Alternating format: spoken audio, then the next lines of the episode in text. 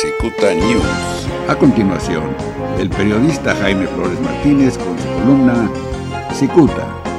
Cicuta, la verdad, aunque duela. Miércoles 5 de agosto del año 2020, en Cicuta, Laborín.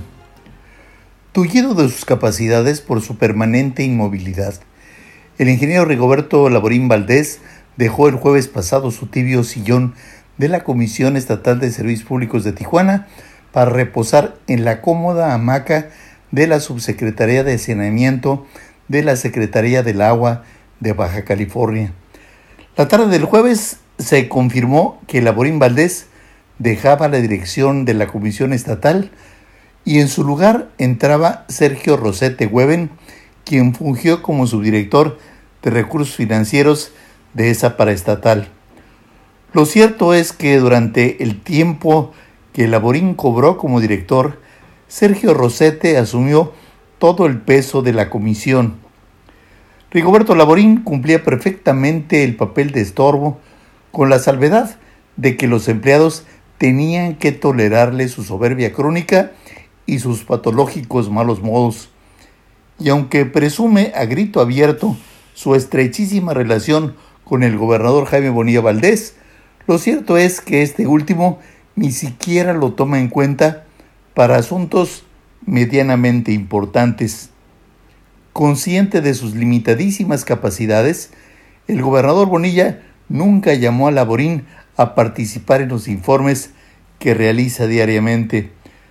Aunque en sus informes ni siquiera lo menciona, sí le pide al secretario del Agua, Salomón Faz, que informe a la gente sobre los avances que presenta la limpieza de la canalización del río Tijuana.